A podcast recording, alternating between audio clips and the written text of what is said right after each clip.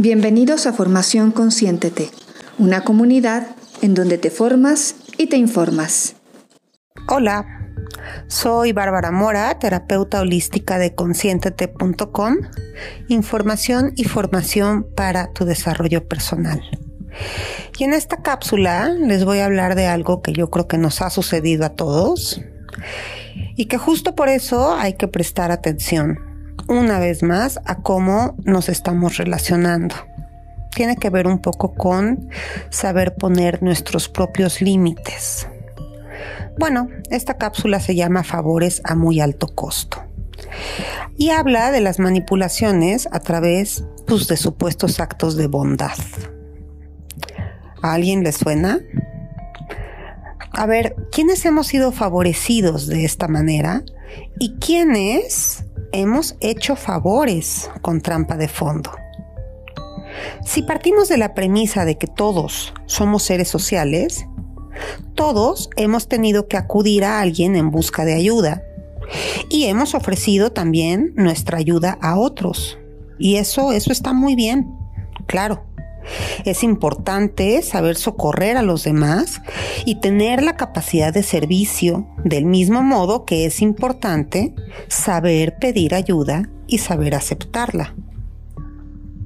Sin embargo, seguro nos hemos topado con favores, entre comillas favores, que vienen con factura ya sea que nos la hayan aplicado o que nosotros seamos quienes cobramos después a muy alto costo nuestra ayuda, entre comillas ayuda.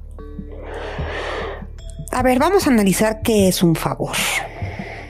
Me di a la tarea de buscar en el diccionario de la Real Academia Española la definición exacta del término favor y lo que dice es que favor es una ayuda o socorro que se concede a alguien.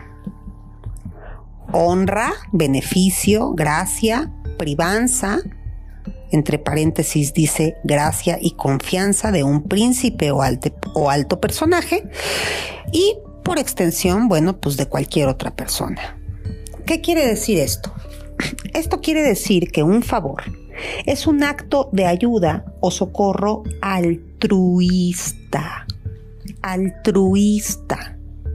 Es el hecho de ofrecer nuestro servicio a alguien más, ya sea porque lo necesita o porque nos lo ha pedido, y nosotros, claro, hemos accedido de buena gana a apoyarle sin intereses ocultos de por medio. Esto es muy importante. Un favor no debe tener intereses ocultos de por medio. Pero resulta que en una buena cantidad de ocasiones a los humanitos, ¿verdad? Nos da por ayudar esperando algo a cambio. Y pues eso ya no es un favor. Eso es más bien un modo de trato o pacto, casi como un contrato comercial, digamos. Y también se vale, pero eso es distinto y no debe ser clasificado como un favor, sino como lo que es, un pacto, un trato. De ser así, ese pacto, trato o contrato verbal no debería tener subtextos ni letras chiquitas, es decir, debería tratarse de una negociación clara para ambas partes, de manera que cada quien supiera si acepta o no dicho trato.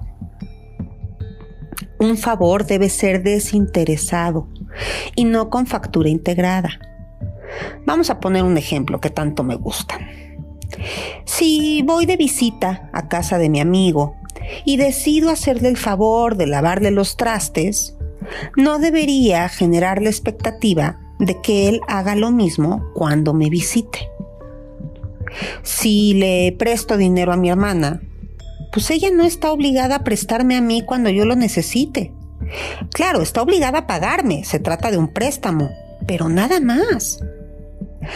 Si decido apoyar a mis hijos y pagar su renta durante algunos meses porque, no sé, están pasando una etapa difícil, no debo generar la expectativa de cobrarlo más tarde porque, ay, yo he sido tan buena con ellos en tiempos pasados. Es decir, no se vale pasar factura por haber concedido favores a otros. En tal caso, mejor no ofrezcamos nuestra ayuda si es que no estamos dispuestos a apoyar desinteresadamente. Al final, pues tampoco es obligación nuestra ayudar a los demás, ¿verdad? Ahora, pongámonos en los zapatos del otro rol, aquel que recibe ayuda. ¿Qué tipo de ayuda debemos aceptar y cuál no? Hablando específicamente de favores, me parece que solo habrá que aceptar apoyo incondicional y no la ayuda de aquellas personas que ya sabemos de antemano que nos la van a cobrar más adelante. Todos tenemos o un amigo o un familiar o un compañero de trabajo, un conocido, qué sé yo, alguien que sabemos que si recibimos su apoyo vamos a estar en deuda. Mucho cuidado. En casos así, es mejor apretarse el cinturón, rascarnos con nuestras propias uñas y no aceptar este tipo de, entre comillas, apoyos a menos claro que lo establezcamos como un pacto, como un trato, en el cual sí nos conviene aceptarlo a cambio de otra cosa. Insisto, en un caso así debe haber total claridad, tanto en el tipo de ayuda que se otorgará como en el tipo de cobro de esta ayuda, por ejemplo, un trueque. Si no existe tal claridad, mejor de veras no lo acepten. Yo sé que hay veces que es tan necesario que alguien nos socorra que solemos aceptar malos tratos o estos favores entre comillas que luego nos van a salir mucho más caros. En este tipo de casos solo veo dos caminos. El primero es no aceptar un favorcito de esta índole para evitar conflictos a futuro. El segundo camino es asegurarnos de que al otro le quede claro que te está haciendo un favor altruista y no caer más tarde en sus chantajes o manipulaciones o sentimiento de culpa, ¿verdad? A la hora de querer cobrarlo los favores no se cobran. Lo voy a volver a repetir. Los favores no se cobran. Nadie está obligado a hacernos un favor, claro está, pero tampoco nadie debería cobrarnos un favor. Quien hace un favor es alguien que desea tu bienestar de manera desinteresada. Si no, valga la reiteración, no es un favor. Un favor es un acto del corazón, es un acto de bondad, de altruismo, de capacidad de servicio. Es un acto desinteresado y el corazón, el corazón no debe tener intereses. El corazón no es un mercader, no es negociante, no es usurero, no es tesorero. No aceptemos favores con factura y no cobremos nuestros favores. Aprendamos a vivir mejor, a relacionarnos en la sanidad. Aprendamos a amar. Acuérdense que amar no es un acto instantáneo, mágico, automático. Amar es una chamba. Amar es un arte, por eso Eric Fromm titula su libro El arte de amar. Les recomiendo leerlo. Amar requiere educación emocional, amar requiere esfuerzo, disciplina, compromiso. Aprendamos también a detectar aquellas personas que deciden ayudarnos, ¿verdad? Para después controlarnos de alguna manera. A esas personas mejor no pedirles apoyo, ni aceptar sus favorcitos, ni ofrecerles información privilegiada de nuestras vidas, para evitar que más adelante se sientan con el derecho, ¿verdad?, de opinar o de manipularnos o de controlar nuestras veredas. Si ya hemos detectado este tipo de personajes con estas características en nuestro entorno, más vale no vincularse demasiado. Mejor nos saludamos cordialmente desde lejos o de plano mantenemos la distancia. Les voy a dar algunos tips para detectar a este tipo de personas. Si alguien insiste en hacerte un favor y se molesta porque no lo aceptas, ups, cuidado. Esto sucede en personas que necesitan ayudarte porque de ese modo se sienten superiores, pero no porque tengan el interés auténtico de apoyarte. Si en el pasado esta persona ya le hizo un favor a alguien y se molestó porque la otra persona, la que recibió el favor, no le rindió pleitesía, no se hincó ante él y le hizo una reverencia o qué sé yo, aguas.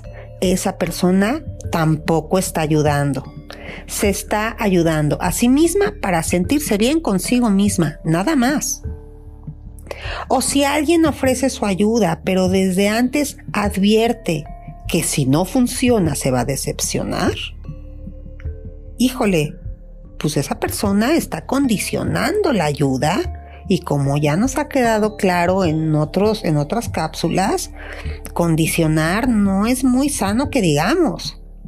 Este tipo de personas necesitan ofrecerte su apoyo como una manera de control y no como un deseo desinteresado por tu bienestar.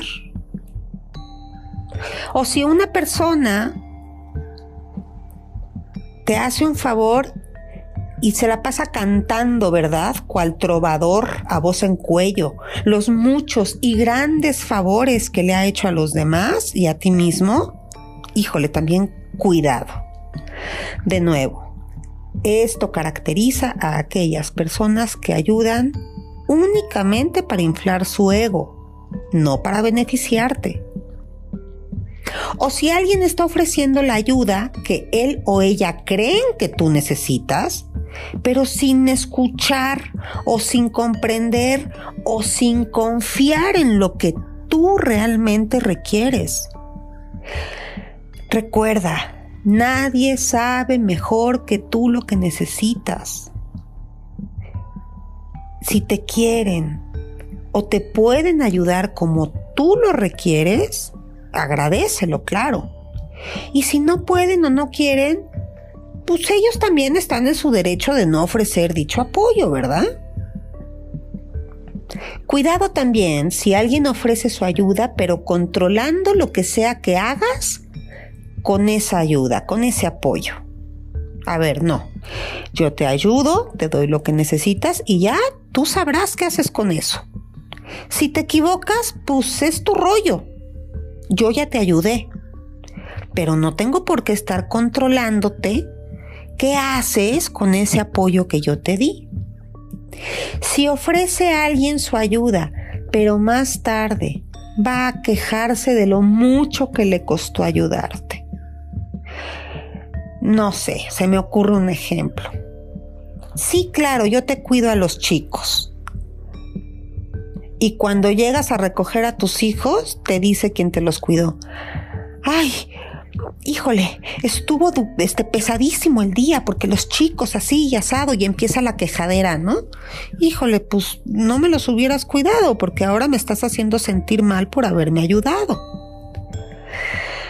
Este tipo de personas apoyan para poder victimizarse. No hay que permitirlo. Al detectar estos focos rojos, ¿qué es lo que debemos hacer?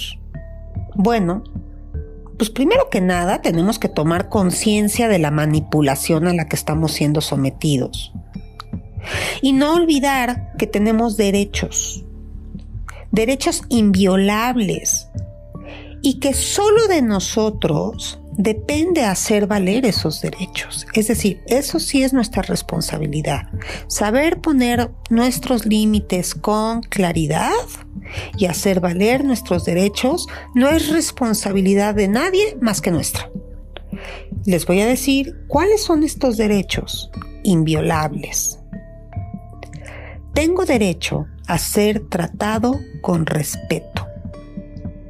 Tengo derecho a establecer mis propias prioridades.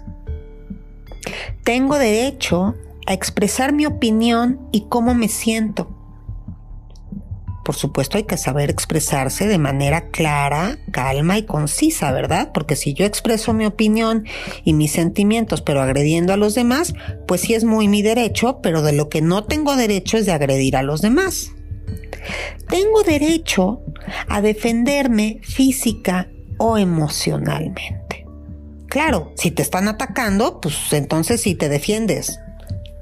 Tengo derecho, y esto es muy importante, a decir no sin sentir culpa. Si al relacionarme con alguien siento que mis derechos están siendo ignorados, tengo que considerar que es probable que esté siendo víctima de un manipulador. ¿Qué hacer si nos damos cuenta que estamos siendo víctimas de un manipulador? Bueno, pues de inmediato tienes que marcar y mantener tu distancia emocional, cuanto antes. Es probable que vayas a necesitar ayuda de un especialista para lograrlo si es que ya estás muy inmiscuido y muy vinculado en esta relación. Porque pues sí, una vez que estamos como inmersos en relaciones de este tipo, pues no es tan sencillo darle la vuelta a la página sin un apoyo emocional pertinente. Pues bueno, espero que de algo les sirva esta cápsula y les puedo decir de un par de libritos que pueden leer si es que les interesa como abundar más en el tema. Hay un libro fantástico que les recomiendo que se llama Tus zonas erróneas. Lo escribió el doctor Wayne Dyer. Ese librito es un librito de cabecera, se los recomiendo mucho. Y hay otro libro también que se llama Emociones que hieren de María Jesús Álava Reyes. Pues con esto me despido y nos vemos en la siguiente cápsula de conscientete.com en la categoría de desarrollo personal, formación e información para tu desarrollo personal. Gracias. Muchísimas gracias por haber estado con nosotros. Esperamos de verdad que lo hayas disfrutado y te esperamos en la próxima cápsula de Formación Consciéntete. Formación Consciéntete. Formación e información para tu desarrollo personal. Hasta la próxima.